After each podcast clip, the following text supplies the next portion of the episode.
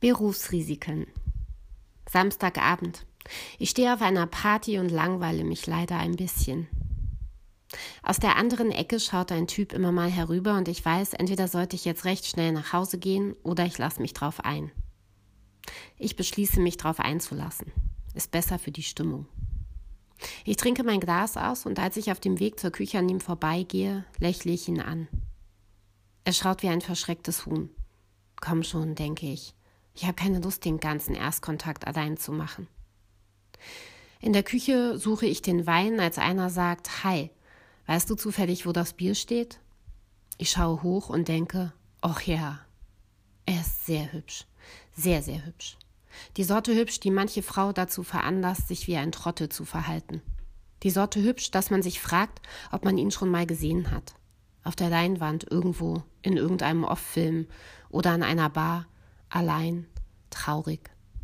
Ich sage nichts, ich deute auf die halboffene Balkontür. Er grinst, ich versuche ein Lächeln, starr ihn nicht so an, reiß deine Augen nicht so auf, höre ich eine innere Stimme. Da kommt der zimmerstehende Hühnertyp von vorher in die Küche. Er schaut immer noch wie ein verschrecktes Huhn, also ist es wahrscheinlich normal. Und jetzt sagt er Hallo. Ach nee, denke ich, doch nicht jetzt. Ich sehe, wie hinter seinem Rücken der schöne Mann wieder vom Balkon kommt. Er hat ein schwarzes Hemd an und er ist groß mit den drei großen Bs. Bart, Brille und Bauch. Keinen Ring am Finger und er sieht irgendwie auch zu offen aus für eine Beziehung. Heute ist mein scheiß Glückstag. Kennst du Michaela und Tina? fragt der Zimmersteher. Er meint die beiden Gastgeberinnen. Ja, sage ich, Tina und ich arbeiten manchmal zusammen. Ach ja, sagt er, also dann bist du im Lektorat? Seltener, ich schreibe meist einfach Texte. Gut, dann muss ich ja nicht so aufpassen mit der Rechtschreibung. Stimmt, wir reden ja, sage ich. Der schöne Mann lehnt an der Heizung, trinkt Bier, hört zu und grinst mich an. Er hat unfassbar tolle Zähne. Ich werde rot und fall gleich um. Der Zimmersteher deutet das falsch. Alles gut bei dir? Ich bin Arzt. Oh, sage ich, wie praktisch.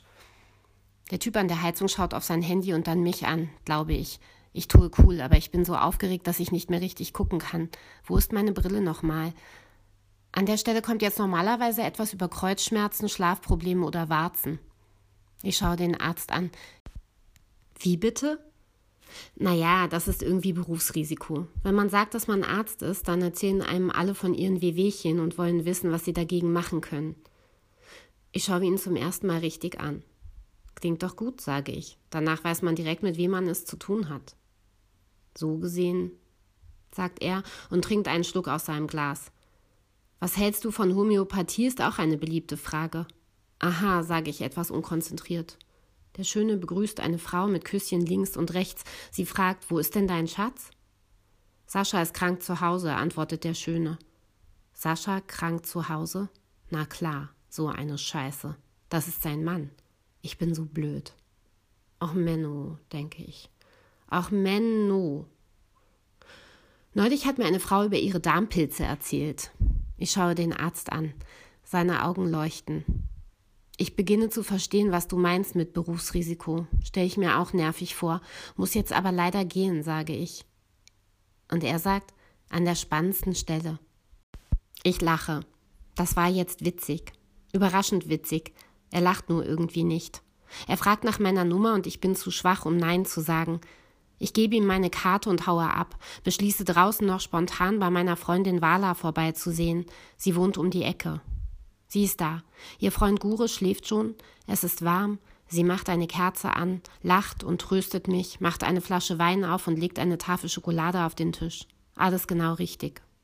Mein Handy leuchtet auf. Es ist eine unbekannte Nummer.